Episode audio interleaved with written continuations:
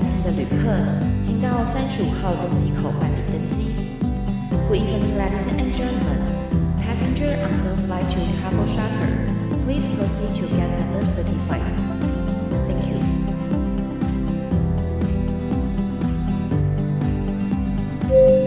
各位贵宾，我们即将起飞，请确实扣好系紧您的安全带。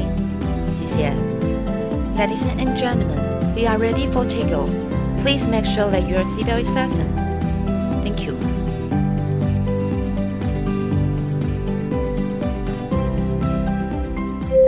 Hello，各位听众朋友，大家好，欢迎来到旅行快门，我是 Firas。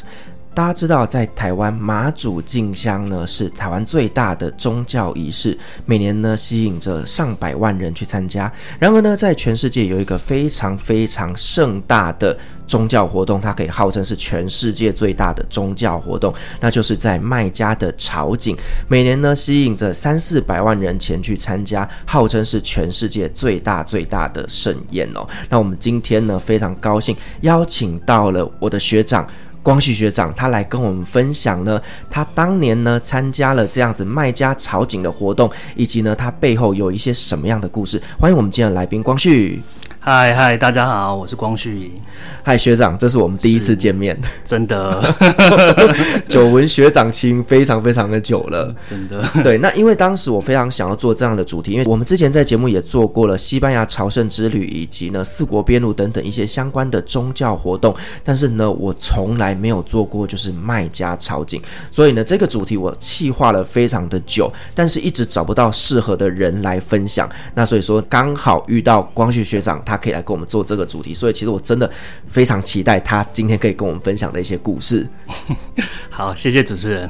好，那首先一开始啊，我们想要先了解一下，就是呢，麦加这一个城市到底对于穆斯林来讲，它有一个什么样的地位呢？为什么大家每天五次朝拜都要朝着麦加，以及呢，穆斯林一辈子要有一次去麦加朝圣？那我们可以分享一下麦加的地位吗？呃，应该是这么说，麦加本身。相较于其他宗教来讲，麦加的确是相对的很重要，而且对于穆斯林来讲，麦加麦地那是最主要也是最重要的两个城市之一。那我觉得麦加的历史性来讲的话，你可以从呃，如果我们讲到回教或者伊斯兰，穆罕默德就是一个代表性人物。是，那这位先知。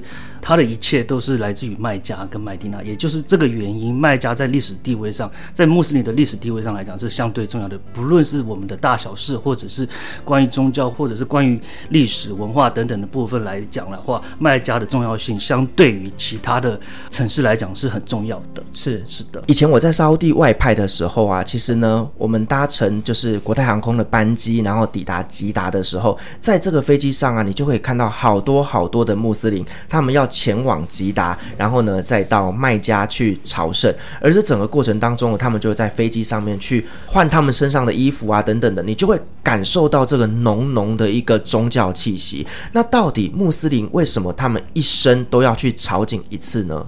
呃。对，主持人讲得非常好，这个是一个很特别的一个一年一次的盛会。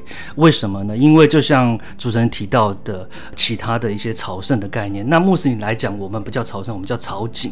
那对于这样子的一个朝觐来讲，的确以穆斯林的一生来讲，我们一生一次要去做。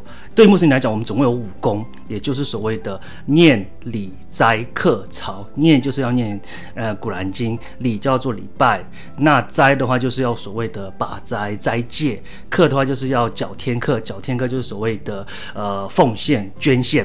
那朝就是所谓的朝觐，也就是说，当一个健康的、有能力的一个穆斯林，如果有机会的话，他一生应该要去麦加去做一次朝觐。那当然，如果你你的能力够，然后你也有这样子的机会，多做几次也没有关系。但是一生至少要去做一次。但是如果你没有这样的能力，你的身体也没办法去负荷的话，那基本上也是没有关系的。所以我一辈子没有去也没关系。对啊，因为这件事情是相较于每一个人的能力跟状况来去做做一个呃决定的。对，也就是说，呃，当我年轻或者是当我能力还够的时候，我有这样子的机会，我就会去。是是的，所以还是取决于个人的能力的部分，能力跟你的意愿跟你的条件，因为应该是这么说，如果我们拉回在几千年以前，那个时候，如果你要去做草井这件事情是非常困难的。你从世界各地，不论是你可能要骑骆驼，或者是走路徒步，甚至你可能在路途中间就可能就是因为生病。病而呃就归真了，呃呃就死死亡了。所以当时的情境来讲的话，去哈举去卖家去做草井这件事情是非常不容易的。也也就因此，对于呃穆斯林来讲的话，你有能力有机会才会去做这件事情。这并不是一个、嗯、呃你不做会会怎么样，而是你有没有能力去做，你有没有那个意愿去做。是，它就不是一个强迫性的东西，但是他希望你这辈子能够做一次。对，也就是我们一生中要遵守的武功之一。是，那当时学长你是怎么样有这样的机会去卖家进行炒景呢？我觉得我蛮幸运的，就像主持人有去中东区留学的经验，或者是工作的经验，我本身也是有。有去沙乌地去做交换留学的一个一个经验。当时在沙乌地阿拉伯，如果你是拿到奖学金去那边念书的学生，自然而然他们就把他看待是国王的客人，哦、也因此有这样子的机会去卖家草井。当然，世界上有那么多亿的穆斯林，你如果每一个人都过去。那一定是没办法负荷，所以在，呃，在每一个穆斯林国家，或者是在每一个国家，其实它都有一定的数量，依照每一个国家的人口名额等等的一个配额配额的限制去，所以这样子的名额是其实是稀有的，是必须要去等待的。那如果你有机会已经在当地了，又有机会去参加这样子的聚会，当然是很好的。也因此，我有机会去参加这样子的聚会，大概在呃十几年前。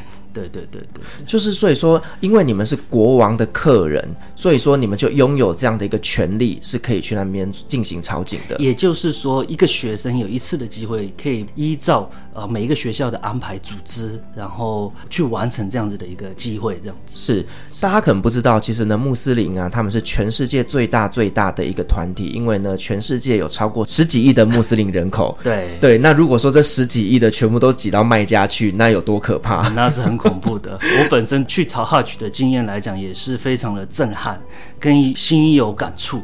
因为你起心动念来讲，能去卖家去做哈举这件事情是非常不容易的，因为有一些比较。能力不足的国家，或者是比较落后的国家，他有机会，他花费继续一生，就是为了要去卖家去做草井。所以我觉得这样子的机会是非常不容易的。对，因为其实对于穆斯林来讲，一辈子完成一次哈局是非常非常重要的事情。我曾经在叙利亚留学的时候啊，我家隔壁的一位老先生，他呢就刚从卖家回来，结果那一天呢、整条街为他庆祝，而且真的是办得像在。版的，你知道吗？就超级热闹的，然后你就会觉得说，哇，这一件事情对穆斯林来讲真的非常非常的重要，而他们完成了之后，他们认为这是他这辈子最大的荣耀，所以我真的能够理解，像学长你刚刚提到的，就是这一件事情对穆斯林来讲有多重要。是的。对，那我们也知道说，其实呢，潮井它也有分成所谓的大潮跟小潮。那学长可以跟我们稍微说明一下，就是这样子的名称的差异到底有什么样的不同呢？呃，我觉得就像大家所知道的，一年一次的潮井，在那一个月里面去做这件事情，那个草井就是我们所谓的大潮了。也就是说它，它包含了你一整个流程的草井的呃过程，再加上忠孝节的由来，这一切就叫做大潮。那除了这个以外，其他时间内去卖家做呃刚刚那一些流程的一部分的这些过程，就叫做副潮，是阿文叫做 omra，。但是基本上就是有分大潮跟小潮，也就是正潮跟副潮的概念。那我们现在在讲的就是所谓的正潮。那副潮的话，就是你只要有时间有机会，它也没有名额的限制，你只要有意愿，你想要去，那你就去做这件事情，那那就叫做复潮。就有点像是呢，我们台湾在妈祖绕境的时候呢，可能就一年这么一次，没错，所以它就是最盛大的。但是呢，你 anytime 什么时间你都还是可以去妈祖庙拜拜，是相同的概念，非常好的切入点。对，那我们刚刚在前面我有稍微的聊到，就是说当时我搭乘这个国泰航空的时候，我发现飞机上有非常非常多的穆斯林呢，他们呢上飞机的时候都是穿着很正常，可是呢突突然间。过了一半之后，你就会发现说，哎，所有人全部都换上了毛巾衣。那这个就会让我很好奇，就是为什么穆斯林他们必须要去换上这样子特别的衣服呢？以及穆斯林他要前往麦加朝圣之前，他需要做一些什么样的准备呢？其实我觉得。因为那是一生一次的嘛，所以你的准备、你的心态跟你的生理跟心理，基本上都会有一定的准备期。那主持人所看到的那个叫做戒衣，叫做 “Iran”，基本上都是男生在穿的，就是两件毛衣，但是没有编织过的，上下面一片，上面一片。那个叫做 ihram，也就是说，当我心里面默想说，哎，我要去做哈巨了，今天在这边，那我就是会穿上这样子的一个衣服，这是男生的部分。那女生的部分的话，基本上就是一个宽松、舒服的一个黑袍。然后头巾这样子就 OK 了。那因为戒衣就代表说你在朝觐的这个过程，你其实是在一个戒律的一个状态下，所以在那个区间的时候，你所谓很多事情不能做，就像是你可能嗯不能做一些比较暴力的行为啊，语言上面的伤害、啊，或者是宰杀啊，或者是说男女之间的一些关系呀、啊，然后你要全心全意的在宗教这方面去做一些背诵啊，一些。敬畏真主的一些想法啊，等等的。那在你要穿上这件衣服之前，你可能要剪指甲啊、头发啊等等，该做的基本上都要处理完以后呢，你就再穿上那那件衣服。那穿这个戒衣，它有没有代表什么样的意思呢？我觉得这个问题都蛮不错的。戒衣基本上每一个人都一样，就是一片白，你会看到男生的话，然后头上也不带任何的东西，脚也是赤脚或者是穿拖鞋。那我觉得其中一个重要的意义在于说，你在真主也是阿鲁拉虎前面是一律平等的。你不论是贵妇贫贱，或者是呃身体残缺与否，男女都好，你在前面就是一律平等。所以每一个人不论怎么样，你要去哈举，你穿上戒衣，在真主的前面，就是一律平等，大同世界。因为回教或者是穆斯林相信的叫做后世，要么阿黑了。那在今世所做的所有一切，在后世你都会受到审判。那在审判的时候，一切都平等，大家就是在主前面站起来，然后光着赤脚接受审判。那它的概念就像是哦，你去朝 Hajj，也是在主的前面去做这件事情，所以那个意义其实是很重大的，也代表说你在主的前面去忏悔，去思考你的一生。那同时，在这样子的状况下，你也会得到一些心里面的慰藉，然后为了后世，为了未来去做一些调整或者是准备。是表示说，每一个人其实来到这个世界上，其实大家都是一律平等的，而且穿上这一件纯白的衣服，表示大家呢都是一片白纸。所以来到这个世界上呢，我们来这边累积我们的功德，并且在末日审判的时候呢，我们在真主面前呢，我们再来评论我们这一辈子我们做过哪些事迹。我觉得这个真的是一个很棒的一个象征意义哦。那我们接下来呢，进入到了麦加这个城市之后，就要开始我们的一个朝觐的流程哦。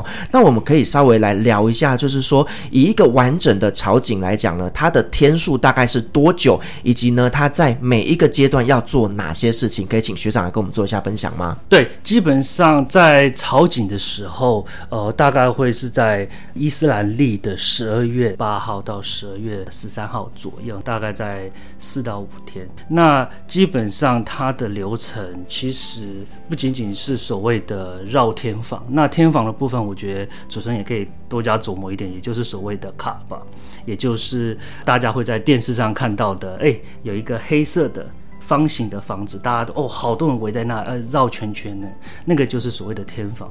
那我们去麦加去朝觐的时候，第一个动作其实基本上就会去那个地方，也就是我们的天房去做七次的 Tawaf，也就是所谓的围游。那同时在旁边的两座山之间去做一个宗教仪式的一个过程。一些观众也会看到，所谓在麦加的那些新闻片段里面，也会有一些白色一小间一小间的小房子，那个就叫做帐。帐篷，也就是为了这一些朝觐者所准备的一些帐篷。那那个部分就是在离麦加的另外一侧的一个地方去做其他的一些宗教活动。对，那基本上你可以说，在整个流程结束以后，会有一个所谓的宰牲，又或者是奉献，又或者是以华人来讲，我们叫做忠孝节。也就是所谓的宰牲节。那忠孝节的一个过程来讲的话，就是说我们会对主做一些奉献啊等等的动作，以后呢，基本上我们就可以就是大概整个朝觐的过程就可以算是完整了。是，那我们知道说，其实呢，在电视上我们可以看得到，就是呢，在麦加这个清真寺里面呢、有一个正方形的黑色房子，它叫做天房卡巴。那这个卡巴，它对于穆斯林来讲，它有一个什么样的一个意义呢？嗯，主持人讲的天房卡巴，对我们来讲，它其实是一个神圣的地方。相传说，这个地方就是先知 Ibrahim 跟 Isma'i 共同修建的一个地方，也就是所谓天堂的一个建筑，天使崇拜真主的一个一个地方。所以，对我们来讲是很神圣的。那同时，大家会有一个概念是说，当你进去旅馆，或者是有一些旅馆，它上面会有标示说，哎，这个是朝麦加的方向，这是朝穆斯林礼拜的一个方向。那那个地方其实对我们亚洲人来讲，其实它就是所谓的西边，也就是朝着麦加那个方向。也就是说，其他国家、其他地区的穆斯林，他们其实都朝麦加那个方向去做做礼拜。所以也就是说。卡巴这个点其实是所有穆斯林的一个朝拜礼拜的一个方向的一个中心。那同时，卡巴其实它是在呃我们所谓叫近寺，也就是全世界第一个清真寺的所在地，也就是目前此时此刻全世界最大的一个清真寺的一个中心跟聚集点所在地。是，大家知道说我们呢，呃，穆斯林他每天五次礼拜都是要朝着麦加的方向。其实更正确的来说呢，就是朝着这个卡巴的方向。没错。所以其实呢，大家如果说有在饭店里面看到有一些呃墙壁上啦，或者是地上啦，他们会指着一个箭头，那呢上面会画着一个黑色的正方体，那其实就是指着卡巴。但其实我自己也很好奇哦，我曾经有一次在飞机上啊，我就看着穆斯林他们就直接地毯铺下来，就开始在做礼。没错，可是，在飞机上，他到底是如何判断方向的啊？呃。这个其实一个很好的问题哦，我其实也在一直在思考这件事情。的确，在飞机上它其实会有这个标识，说，哎，这个是朝卖家的方向干嘛？那因为你在飞机上，它的方向性是很不确定的，所以对我们来讲，其实那个时候你这个方向性已经不是那么重要，重要是在于说你有没有去做礼拜。那我曾经有这样的经验，是跟着我的同学一起在这样子的一个狭小的空间里面，去机舱后面找一个地方铺起来去做一个礼拜的动作。那这个是你可以去做，那同时你是。甚至可以说，在你的座位上，然后就举这个意，心里面想着说：“哦，我要去做这个时间的这个礼拜。”那也是 OK，那也是没有问题的哦。所以其实并没有一定要说跪下来，反正你在座位上也可以坐。对，没错。就所以也就是，如果你去参观清真寺好了，在清真寺的大殿里面，它其实在左右两侧其实都会有一些座位，让一些长者或者是行动不方便的老人家可以坐在那边去做一个不用跪拜的一个动作的礼拜。有，我有看过。对对，对，就是这些长辈，他们是可能脚有一些不方便，他们根本没有办法像年轻人这样跪在地上礼拜的时候，他们就坐在椅子上面，然后呢就心里默念，然后也是同样在对着阿拉表达他的敬意。没错，没错，没错。是。那我们再回来到麦家的朝觐哦，那我们知道就是说，朝着这一个天房绕完七圈之后啊，其实呢，他们接下来的下一个行程呢，是在两座山丘上面来回的行走。那这到底背后有什么样的意义啊？呃，应该是说整个朝觐的动作都是依照先知 Ibrahim 圣人对真主的敬畏的一个习惯跟一些过程，模仿着对我们的主去做一个敬畏的表达。那在两个山之间，叫做 Safa 跟 Marwa 山之间去做七次的来回奔跑。在 Safa Marwa 山之间，其实它有一个故事存在着，也就是说，当时 Ibrahim 圣人出去，那他的太太。Sharjah 带着呃他的儿子，也就是 Ismail 圣人，在那边去寻找一些水源的时候，来回去奔跑，在这两座山之间来回去寻找那些水源。那当然很高兴的，他有找到那个水源。那同时，因为这样子的一个过程，我们也是把它纳入到所谓的呃朝觐的一个过程中，也就是说，在刷法跟马拉瓦山之间来回跑七次这样子的。而且他找到的这个水源是非常非常知名的，叫做 Zamzam 泉。对。我第一次知道这个东西，其实就是在叙利亚的时候。那我刚前面有提到，就是当时呢，我隔壁的这个长者啊，他们就是呢，呃。办的有点像板的这样的热闹气氛的时候，他就拿了一杯水给我，然后叫我把它喝下去。我那时候心想说，为什么要给我这杯水？有点像是台湾妈祖绕境大家拿杯水这样的概念嘛，为让你口渴了。就他就跟我说，不对，这杯水非常非常的神圣，它是从卖家拿回来的，而这一杯圣水呢，喝了之后会保佑我的身体健康等等的。所以那时候我是第一次听到说，哦，沾沾泉这一件事情。而后来我在沙乌地工作的时候啊，每次只要要回台湾，你知道吗？我们大家哈去国外旅行完之后，可能都会买很多很多的纪念品。朝觐者他们离开卖家的时候，他们每个人手上带的礼物就是圣水。哇，那个真的很可怕！你知道，大家这边推行李车的时候啊，满满全部都是水。嗯，我觉得算是蛮特别的一个一个景象了。应该是说让让水的来源在当时天气炎热，然后再加上说资源不足的状况下，那样子的水其实对所有人来讲都是很珍贵的。那当然也因此，对于去卖家朝觐的这些人来讲，他可以带回来关于那个神圣地方的一些东西，一些特别是水这样子的一个礼物，其实对其他穆斯林来讲是，我觉得是有一个开心的作用跟一个呃安慰的作用在啦。对，那也因此，的确很多朝觐者都会拿这样子的一个小礼物回到家里。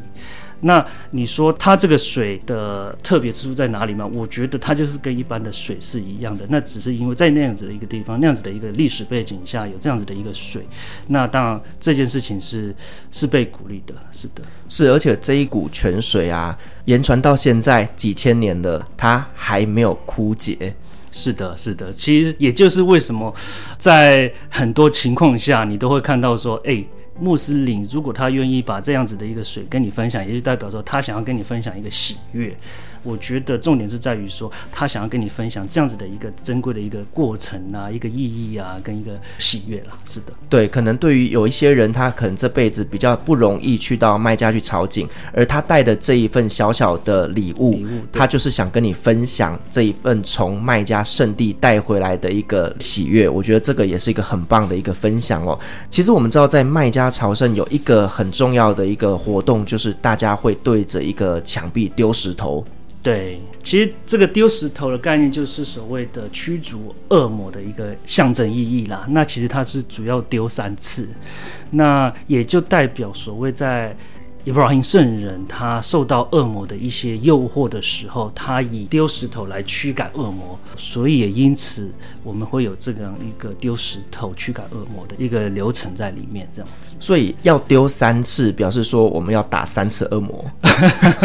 应该说总共有三次有诱惑他，所以他总共这样子做了三次，这样子。是是的。那可是这么多人，几百万人在那边丢石头，不会很危险吗？哦，真的很危险。我还记得当时我在丢。丢石头这个过程，因为你知道，我们领奖学金这些外国人有来自世界各地的学生嘛，那就有蛮多非洲或者是奈及利亚、布吉纳法索、吉布提这些非洲国家来的同学们，其实有时候个子都比较娇小。那我我那时候的经验就是，当我们在丢石头的时候，我们就是互相，因为人山人海，真的是你知道。真的是蛮刺激的。那我就是抓着它，肩并肩夹着，然后就是往前走，往前走。当然你不可能冲到最前面了，因为实际上那样子的人是没办法的。那你就是只能远远的往那个地方去丢。那其实你就会发现说，哎，你的头很多时候都一直被被小石头打。对，而且那个时候你可能头发也没几根，那你就会觉得特别的印象深刻。那我觉得那样子的动作其实是算是危险的，所以后来他们在安全部分也有做一些加强了。那他有规定，就是说石头的大小必须要是多小颗吗？不然有人拿大石头，嗯、我，我觉得一定是小颗的啦。对啊，对对对，一定是小颗的。那也就是说，你每一个地方就丢七颗七颗，所以总共其实你是捡了二十一个小石头在身上，然后就朝那个地方去丢。那丢的时候就可能又会有一些呃默念的一些经文啊、祷告啊这样子。是，那刚刚学长你有提到七这个数字哦，包括我们知道，就是我们要绕着卡巴绕七圈，那呢，我们要在这两座山丘中间来回跑七趟，以及要丢七次的石头。那七这个数字它有什么特别的含义吗？对，你会在我们大概的一些过程跟一些聊天当中，会发现七这件事情，七的确是出现的比率算是蛮高的。那你说它有代表什么吗？呃，我觉得这件事情，你可以说是一个比较常出现的一个数字。那如果你说七这个代表什么幸运或者是怎么样，我觉得这个是没有的。那只是因为它在《古兰经》啊，它在这些经典里面，或者是它在我们的事情啊、事物啊、故事里面出现的次数会相对比较多。然后《古兰经》里面也有一些七的一些相关的一些说法，这样子。那这个丢完石头之后，我们的下一个动作是什么呢？呃。丢完石头的下一个动作，也就是会去回到我们的休息地，也就是那个帐篷这边呢、那同时，接下来比较大的一个活动，就是所谓的呃奉献的一个时机，也就是我们可能在华人世界会听到所谓叫做忠忠义的忠孝孝顺的孝忠孝节。那其实这就跟忠孝节的由来有一些关系。那忠孝节由来就是呃，伊布拉欣圣人他在梦中。真主告诉他说：“哎、你要到这个地方去奉献你的儿子。”那他就把这件事情告诉他的儿子，叫做伊斯玛伊。那伊斯玛伊就跟他讲说：“你就做真主叫你做的事情吧。”那当然，伊布拉欣就因此要去奉献所谓的伊斯玛伊。那这个时候就有所谓的天使下来，然后拿了一只羊。伊布拉欣圣人就明白说：“哦，我不一定要奉献我儿子。那真主已经感受到了，那我要奉献这只羊。”所以这样子的由来就有一个宰牲，就是每一个人都要奉献一只羊给阿拉真主这样子。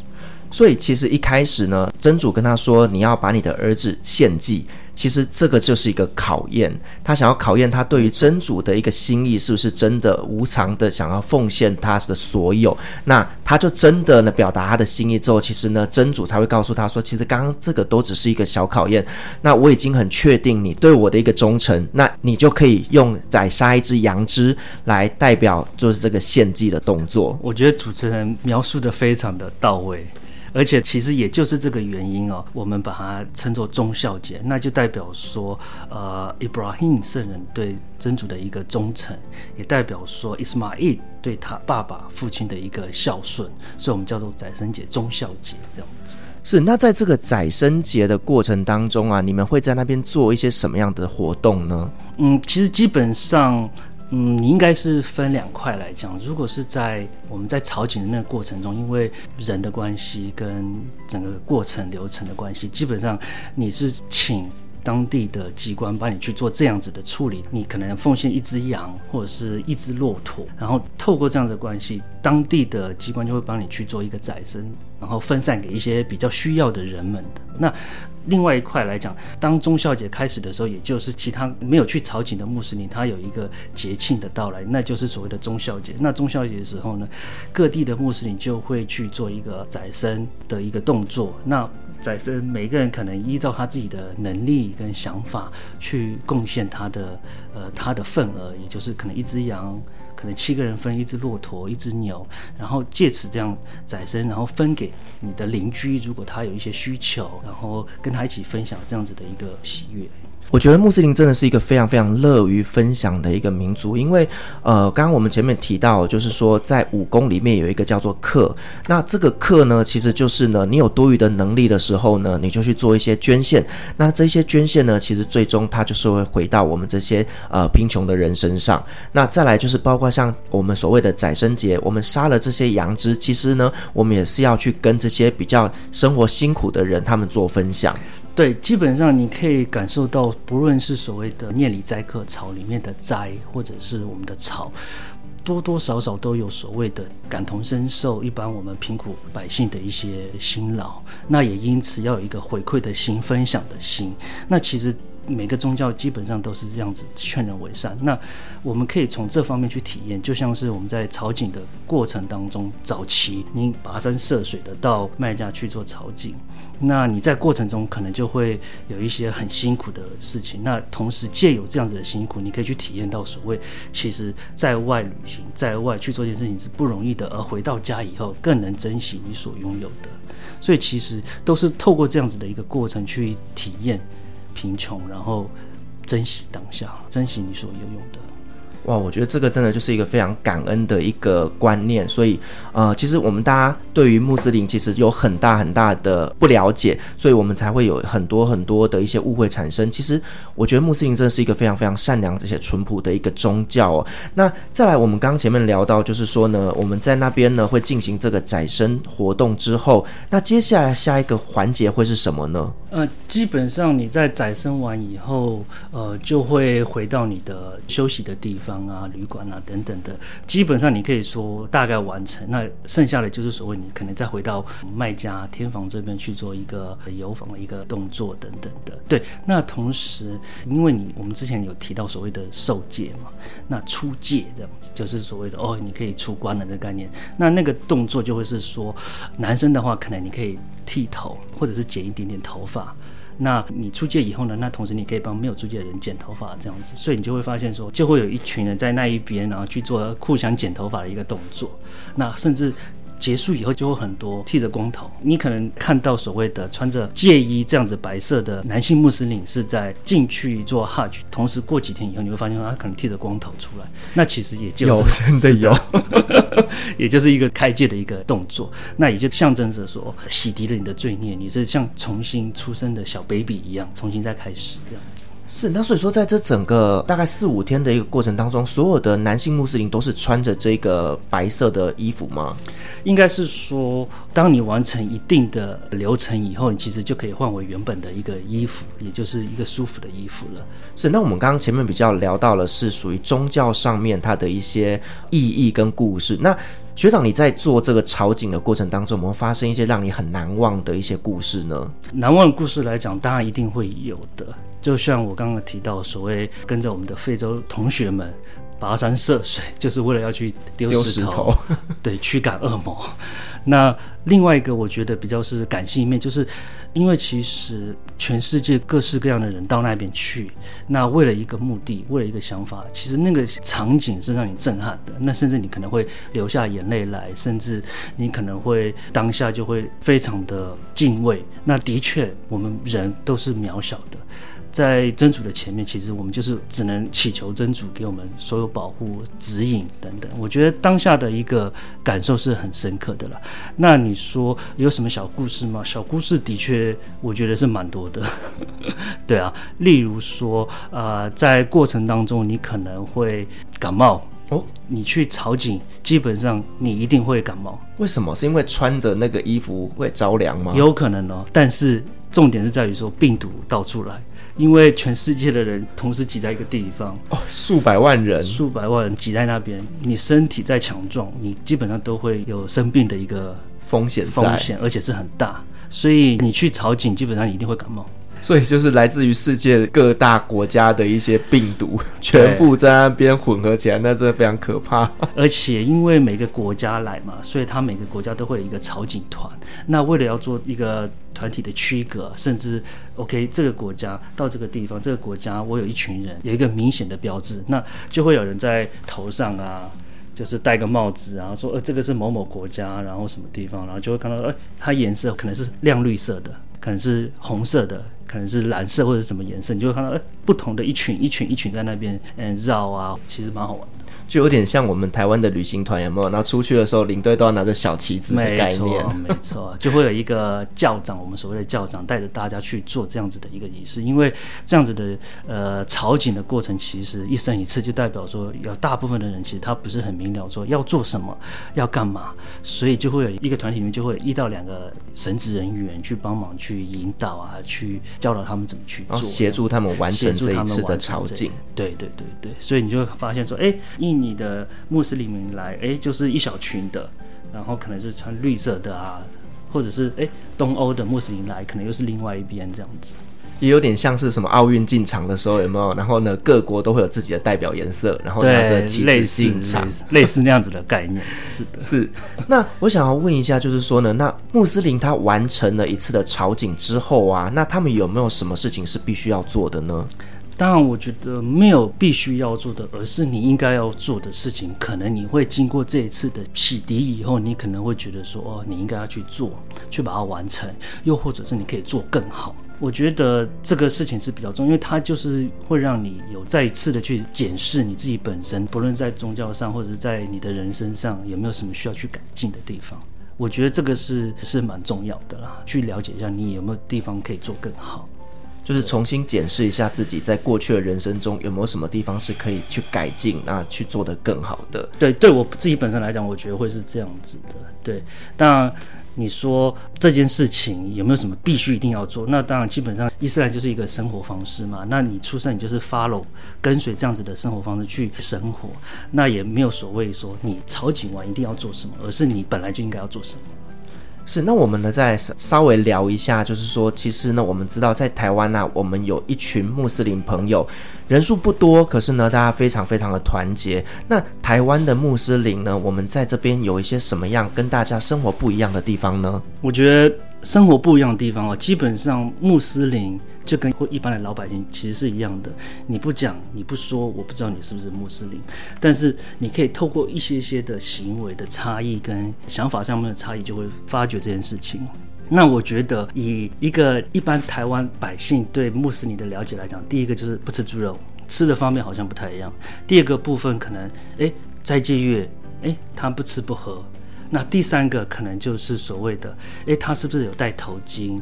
或者是礼拜五要去清真寺做礼拜这样子的事情，所以我觉得基本上就是这些些差异。那你说，身为一个穆斯林在台湾，有没有什么不一样的地方？我觉得其实对我来讲是没有什么不一样，但是因为我是把它融入在我的生活。让我的身边的朋友啊、同学啊，或者是同事都知道我是一个穆斯林，所以在吃的方面，或者是在一些场合上，其实都知道、都了解。那你说有什么差异？我觉得对我们来讲，最大的差异叫做吃的部分，因为我们不吃猪肉，对，古兰经规定说，哎，穆斯林不能吃猪肉。那也就是因此，台湾其实蛮多美食的，这都是猪肉嘛，对，或者是猪的成分在里面。对对对对，所以对我们来讲，其实在外面的选择就相对比较局限。那我们要么就是哦选择所谓的清真餐馆，要么就是所谓的素食餐厅啊这样子。那又或者是说哦一些些经过确定安全的海鲜的一些料理。其实哦，我觉得穆斯林在台湾真的在吃这方面有很大很大的不方便啊、呃。我们以前在大学的时候呢，台湾有举办一些什么篮球比赛啦，或者相关的竞赛，那就会有很多中东国家的选手来到台湾。那其实呢，我们这些阿语系的学生呢，就会去可能做一些翻译啦，或者做一些志工服务的部分。那当我们在跟他们接触的时候，其实发现说他们在吃的部分真的。很恐惧，很害怕，很担心吃到他们不该吃的东西，所以呢，最后他们都叫我们带他们去吃面包。我就觉得说，哇，好辛苦哦。嗯，对啊，真的，真的，应该说吃的部分来讲，的确对穆斯林来讲是一个，如果你在乎，那基本上他其实蛮。蛮不容易的，因为你不知道说那些成分里面有没有所谓你能吃或你不能吃。那也就是因此，其实，在台湾现今来讲，有蛮多穆斯林，或者是蛮多穆斯林友善餐厅，或者是说做礼拜的地方啊，或者是吃的部分啊，越来越多。台湾其实越来越友善了，在这部分来讲。在很多国家，其实他们慢慢的都把穆斯林友善这一件事情去做一些规划，包括像是日本。之前我去日本旅行的时候，就有看到呢，他们有一张地图是针对穆斯林他们所制作的，告诉他说，在这个区域里面，你可以去哪些地方吃饭，清真寺啦，以及穆斯林相关会需要礼拜的场所，可以去哪边使用。所以其实呢，台湾也慢慢的朝着这一块来前进。所以其实呢，我们也发现说，有很多很多的餐厅，他们陆陆续续推出呃清真的相关。食物来提供呢，这些穆斯林朋友来使用。对，其实就像主持人提到的，日本有这一块，其实台湾也有。你会发现说，台湾有一些小册子，翻译成各式各样，有中文啊、英文啊，甚至阿拉伯文，甚至印尼文、马来文等等的，都是否这一些来台湾旅行啊、观光的这些外国穆斯林所提供的。然后我们在网络上也可以找到蛮多清真寺啊，或者是说哈拉清真餐厅的这些资讯啊。哈拉其实就是所谓的呃阿拉伯语的合法的一个意思，也就是呃穆斯林可以吃的食物。那学长，我们可以来稍微聊一下哈辣的定义啊，就是哪些食物可以吃，哪些食物不能吃，以及说在宰杀的过程当中有没有需要做一些什么样的动作？对，其实这个是每一次我基本上都会被问到问题。那哈拉其实就是阿拉伯文的哈拉也就是所谓的合法、符合伊斯兰教规法规的可食用的食物，我们就统称它叫做哈拉，也就是有个标志在。那英文也就是哈拉这样子的。这个音译过来，基本上穆斯林在外行走，或者是说在台湾也好，或者在国外也好，你只要认那个 logo，哈拉那个 logo，只要有那个 logo，就代表说你其实是可以使用的。那你说宰杀的部分有什么不一样？当然，第一个，它的宰杀一定要穆斯林来宰杀。那另外一个部分的话，就是你在宰杀的过程中，你要念一段经文，然后把血放干净。那这样子就完成这个动作，那其他的部分就是一般的处理过程。对，也就是说，我可以确保说它是健康的，它是干净的，它是卫生的。因为哈拉就代表说这个过程里面你是透过它是健康的一个活体，那你诶宰杀的过程你也透过正常符合伊斯兰的规则去宰杀一个过程，然后处理好的食物，那我们就可以说它是符合哈拉的这个这个规范。其实哦，对我这种非常喜欢旅行的人来说哦，其实清真认证是很重要的一件事情。大家知道为什么吗？因为呢，有时候我们到别的地方去吃到一些不新鲜、不卫生的东西，我们很容易就会拉肚子，甚至水土不服。但是因为清真认证是很不容易的，它相对来讲要求也会比较高。所以其实呢，你如果说呢要吃一些相对干净、比较不容易出问题的，其实清真食物是非常好的选择。而且我也认为说，呃，我们在中东那边吃到的羊肉啦、牛肉啦，吃起来都特别好吃，而且呢都不会有一个臭车味。我都会想说，是不是因为他们的处理的方法不太一样？主持人不要不要因为你去过沙乌地就这样讲。但是其实，在古兰经里面有提到说，我们是不能吃它致死的，就是它是死亡的。动物的尸体，就像我们不能吃猪肉，也不能喝就是血液这一块了。所以在这个宰杀过程里面，它是一个健康的活体，所以也的确呼应主持人讲的，的确在清真的认证下的话，你的食物相对来源会有得到保障。好，那学长，我想再问你一个比较私人的问题啦，就是说，呃，我们知道穆斯林就是礼拜五，他中午的时间必须要去清真寺里面做礼拜嘛。那对于我们一般来讲，礼拜五就是我们的正常上班日啊。那这件事情对你来说会不会造成一些什么影响呢？我觉得，当然以台湾的一个上班时间、上课时间，大多少会有影响，但是相对还是有一个折中的一个方式。例如我在学生时代，当礼拜五的时候要去做礼拜，那因为做礼拜是在中午的时间，大概是在中午午休那个期间，所以你就会说，诶，你可能最后一节课提早下课。或者是提早去做一个准备，那做完礼拜了，去这件事做完礼拜以后，你就赶紧回去上课。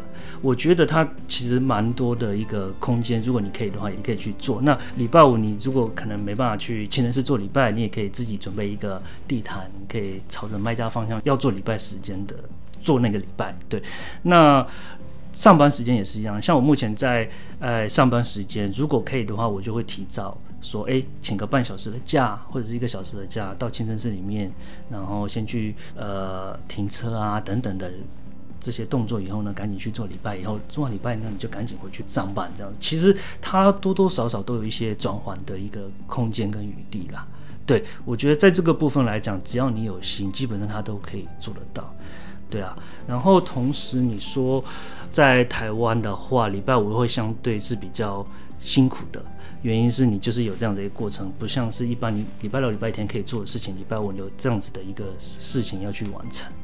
是，那为什么以穆斯林来讲，他们是定在礼拜五？啊、呃，这个是个非常好的问题，我真的非常非常好奇。对对，应该是说，当时在早期的时候是要去跟其他的伊斯兰教去做区隔，所以才会有说哦，礼拜五做礼拜这件事情。如果是简单来讲的话，就是这样子就好了。对，因为你可能有礼拜天有有一部分是要去主拜日啊等等的。对，那我们现在台湾的穆斯林大概有多少人口呢？哦，这个是一个非常好的问题！以数字来讲，其实没有那么的精准，我没办法给你确定的数字。但是以台湾的穆斯林的组成来讲，大概我觉得可以分大概三类左右。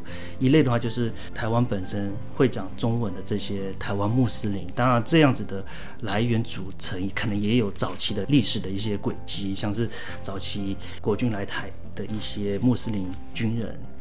然后又或者是说从泰缅这边过来的穆斯林，这些都我们都把它归类为叫做哦，讲华文、讲中文的穆斯林，在地穆斯林。那同时另外一个区块就是所谓的我们的印尼朋友们嘛，这个部分其实是最大量，也是大大概超过二十几万的穆斯林，不论是男性或女性的印尼穆斯林，也是在这个区块里面。那另外一个部分就是所谓的来台经商啊、念书的其他外国穆斯林在台湾。定居啊，居住这样子的一个组合。那其实台湾的穆斯林环境算是蛮国际化的，然后当然也就是因为它的历史背景跟来源的多元性，会有这样子的一个状况。那也因此，在台湾人来讲，伊斯兰或者是穆斯林，其实对他们来讲是蛮有距离感的。对，因为那个组合陌生一点点，对，比较陌生。因为那个组合是其实是蛮多元在后面的，它不像说在台湾比较普罗化、大众化，它相对是需要进一步去了解，否则你的资讯来源就是所谓的电视新闻。那电视新闻如果你的色彩比较不不太一样，那那个所呈现出来的讯息 message 就会误导你对伊斯兰或者是对穆斯林的一个刻板的一个印象在。对，因为其实我们台湾的新闻媒体上面常常会报道，就是呢，可能呃这些外籍的呃劳工朋友他们在台北车站，然后就席地而坐，然后呢，嗯、可能大家看到这样子的状况会觉得说，哎，有点恐怖，因为不晓得他们群聚在那边要做什么事情。嗯，所以其实台湾人对于穆斯林真的就像我说的，不知道、不了解，所以呢会造成一些呃恐惧感啊，或者是造成一些误会等等的。那对于台湾的穆斯林来讲，他们最常会遇到的误解是哪些呢？嗯，就像主持人讲的一样，他的资讯来源都是电视或者是新闻。那在台湾的穆斯林人数又很少，所以去接收所谓了解穆斯林的管道其实就很少。那也因此会有这样子的。误解其实是很正常的。那你所谓的误解会有哪些呢？既不外乎就是所谓的呃恐怖主义啊，又或者是说很血腥啊、很极端啊这些这些刻板印象。但是我相信，如果你跟穆斯林相处过，你就会发现，所谓他其实就跟一般人是一样。那只是因为他的宗教、他的信仰是伊斯兰，所以。你会比较不了解，但是如果排除这个一部分，他其实就是一般人。我也会吃，我也会喝，我也会看电视，我也会去打球，我也会聊很多哦，呃，球星啊，或者是等等。其实他就是一般。对，就像我们在台湾，有些人信仰的是妈祖，有些人信仰的是观音，有些人信仰的就是佛祖。每个人心中都有不同的信仰，而刚好这群穆斯林朋友，他们心中信仰的就是阿拉。除此之外，没有什么不同的。那如果说台湾朋友他们想要了解更多关于穆斯林的一些资讯的话呢，我们在台湾有什么样的管道可以取得呢？我觉得现在大家都会网络上找嘛，但管道上来讲就不是那么的多。除了网络上以外，那其实就是，呃，第一个资讯你会收集到就是清真寺，因为其实清真寺就是所谓穆斯林会去聚集的，会去社交场合的，然后会去交流的一个地方。那也因此，那个地方清真寺也可以成为每一个想要了解伊斯兰去询问的一个地方之一。那当然，像台湾主要的比较大的清真寺大概有七八座左右，在台北就有两间清真寺了，一个在大安森林公园，一个在我们台大旁，台大旁边那一间。对，那基本上对伊斯兰有兴趣的，他就会先去自己去 study，又或者是说他会找呃认识的穆斯林去做询问的动作。那剩下的就是会到清真寺去做询问。对，这个其实就是基本上一些管道来源。那当然呢，还有就是来自于政治大学的阿拉伯语学系啦，这个就是另外一个非常。大的一个 学术管道之一了，对，那就是甚至也可以听听旅行快门啦、啊。我们这边也聊了非常多关于穆斯林的一些相关资讯呐。没错，没错。对，那因为我们这期节目其实还是在于卖家朝圣哦。那我们在节目的最后，如果说呢，有一些穆斯林朋友他们未来想要去卖家朝圣，那学长你这边有没有什么建议或者一些小提醒可以提供给他们的呢？我觉得你去卖家去朝觐这件事情哦，呃，第一个你当然要有资格的符合。那这个符就是你本身要是穆斯林。那第二个，你当然要透过所谓我们在台湾的协会去做每一个地区的清真寺，甚至去做一些接洽，了解说你有没有资格符合，然后你报名。那等待一系列的通知啊、安排啊，然后准备啊，才会去有机会去卖家去沙乌地去做朝觐这个动作。所以你说，如果你有准备好要去，当然这是非常好一件事情。那只是说你有没有符合，或者是有没有这个能力，或者是有没有这个机会，那当然就是要看接下来下一步的接洽会是怎么样子。对，我们刚前面有讲到，就是呢，全球各个国家都有所谓的配额这一件事情，所以呢，也不是你想去就能够去的，好，必须要透过呢相关的单位来帮你做一个安排，那确定名额之后呢，才能够顺利的成行。好，那我们今天非常感谢光绪学长来跟我们分享了这个非常非常神秘，大家都比较不了解的一个宗教朝圣之旅，也就是麦加朝觐。那我们呢了解了，就是在麦加朝觐的过程当中呢，我们需要去做的一些活动。以及一些相关的故事哦。那同时呢，我们也聊到了穆斯林在台湾遇到的一些些的呃困难，以及呢他们的日常生活到底在做一些什么，让我们对于这个团体呢有更深入的了解。那希望这期节目呢能够让更多的朋友来认识伊斯兰教，认识穆斯林朋友。那当然呢，关于宗教上面的一些规范呢，其实建议各位呢还是可以向您身边的呃清真寺去做一个洽询，去了解更多关于呢伊斯兰穆斯林朝觐的一个相关的规定哦。那再一次感谢光绪的分享哦。那同时也感谢所有听众陪伴。如果说您喜欢我们的节目的话呢，别忘记给我们五星好评加分享哦。同时我们在 FB 设有旅行快门候机室的社团，针对今天这期节目，你有任何想要分享的，都可以在上面留言，所有的留言都是我亲自回复哦。旅行快门，我们下集再见，拜拜。各位贵宾，我们的班机已经抵达，感谢您今天的搭乘。旅行快门每周三、周五相会，祝您有个美好的夜晚。